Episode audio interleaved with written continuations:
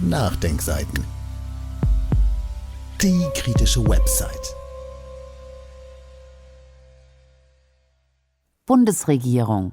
Israel hält sich an IGH-Verpflichtungen, Gewalt gegen Zivilisten einzudämmen. Ein Artikel von Florian Warweg. Am 12. Januar hatte der Internationale Gerichtshof IGH in Den Haag den israelischen Staat völkerrechtlich verbindlich dazu verpflichtet, die Gewalt gegen palästinensische Zivilisten einzudämmen und diese besser zu schützen. Mittlerweile ist über ein Monat vergangen und die Zahl der getöteten Zivilisten steigt weiter an. Sie liegt laut UN-Angaben mit Stand 15. Januar bei über 28.600. Erst kürzlich hat die israelische Armee Flüchtlingslager in Rafah bombardiert. 378.000 Zivilisten im Gazastreifen werden von UNOCHA derzeit der Phase 5 bei einer Hungersnot zugeordnet, das heißt Katastrophenlevel. Die Nachdenkseiten wollten vor diesem Hintergrund wissen, auf Grundlage welcher konkreten Erkenntnisse die Bundesregierung nach wie vor behauptet, Israel halte sich an die IGH-Vorgaben und würde die Gewalt gegen Zivilisten eindämmen. Ein anderes Thema.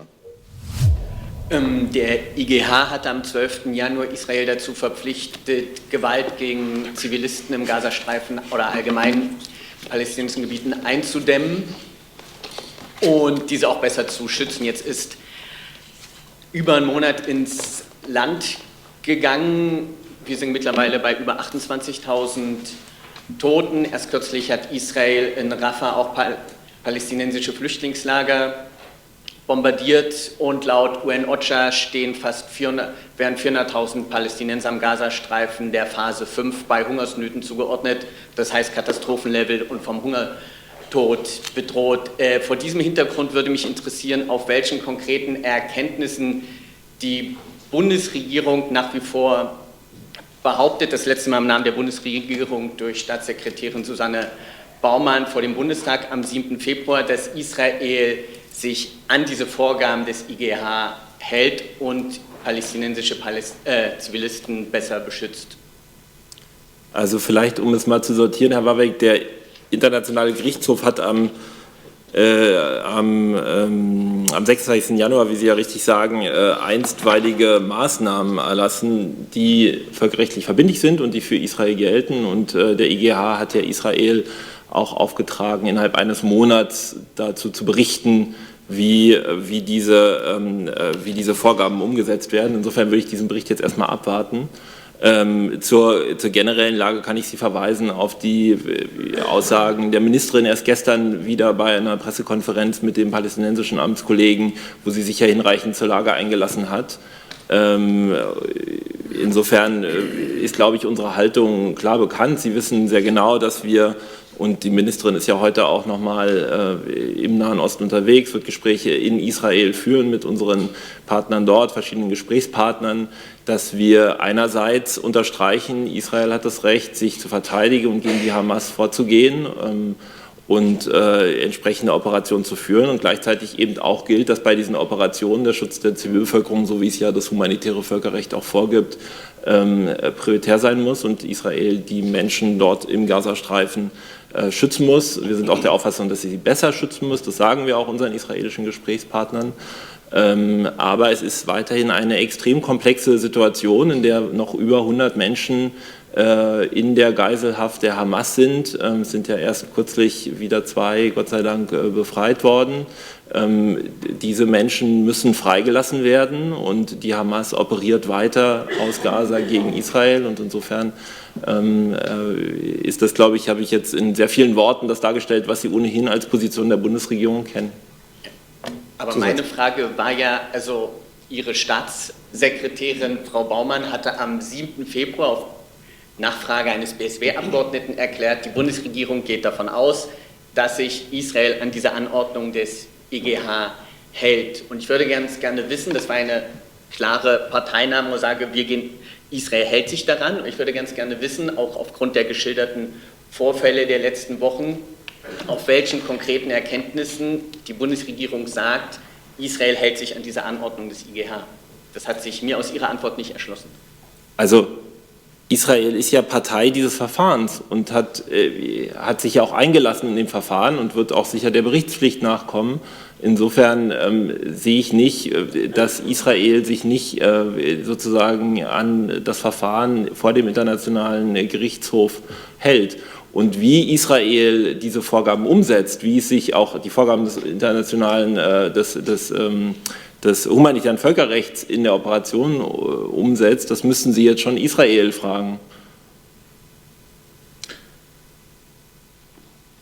Weitere Fragen zu dem Thema sehe ich nicht. Dann können wir das Thema wechseln, wenn es Fragen zu anderen Themen gibt.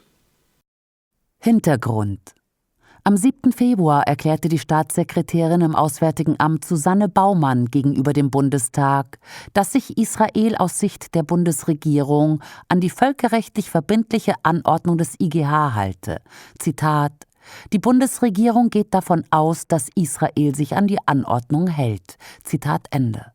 Vorausgegangen war eine sogenannte schriftliche Frage des BSW-Abgeordneten Andrei Hunko.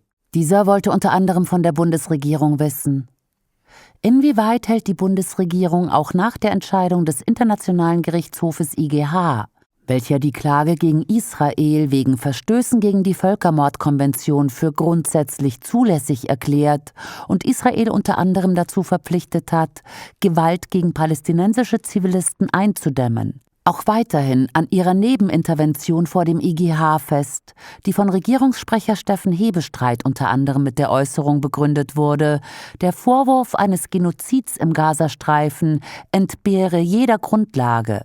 Und welche konkreten Schritte wird die Bundesregierung unternehmen, um der Forderung des IGH nach einem besseren Schutz von Palästinensern zur Umsetzung zu verhelfen? Zitat Ende.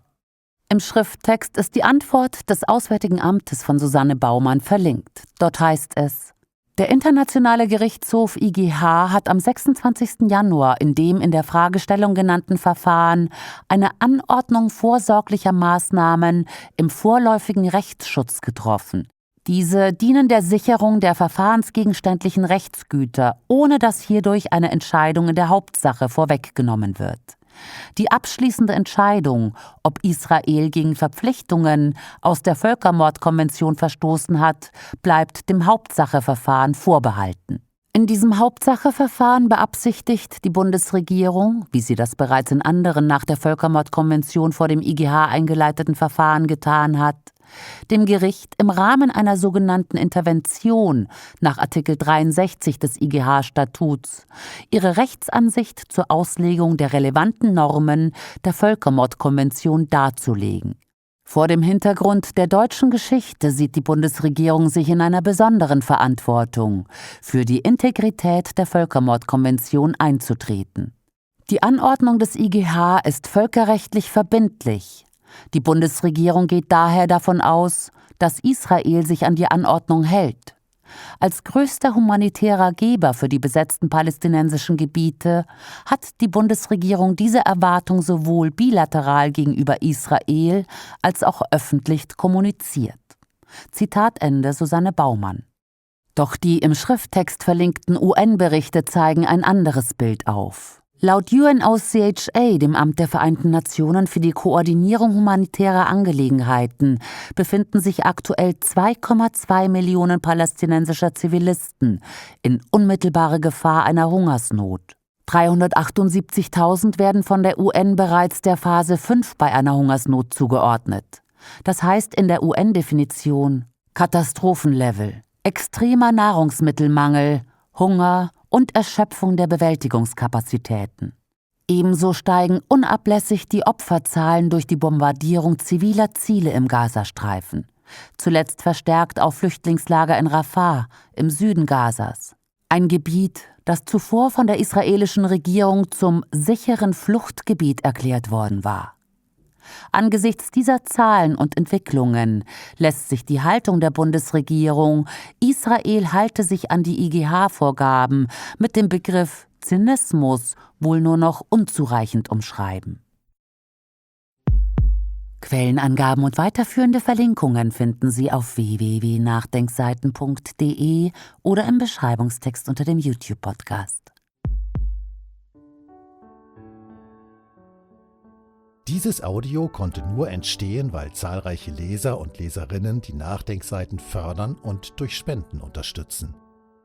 Wenn Sie auch etwas tun wollen, klicken Sie einfach den entsprechenden Button auf unserer Website an. Übrigens, Sie können uns auch bei iTunes, SoundCloud und YouTube hören und wenn Sie mögen, gerne unseren Kanal abonnieren und eine positive Bewertung für uns abgeben.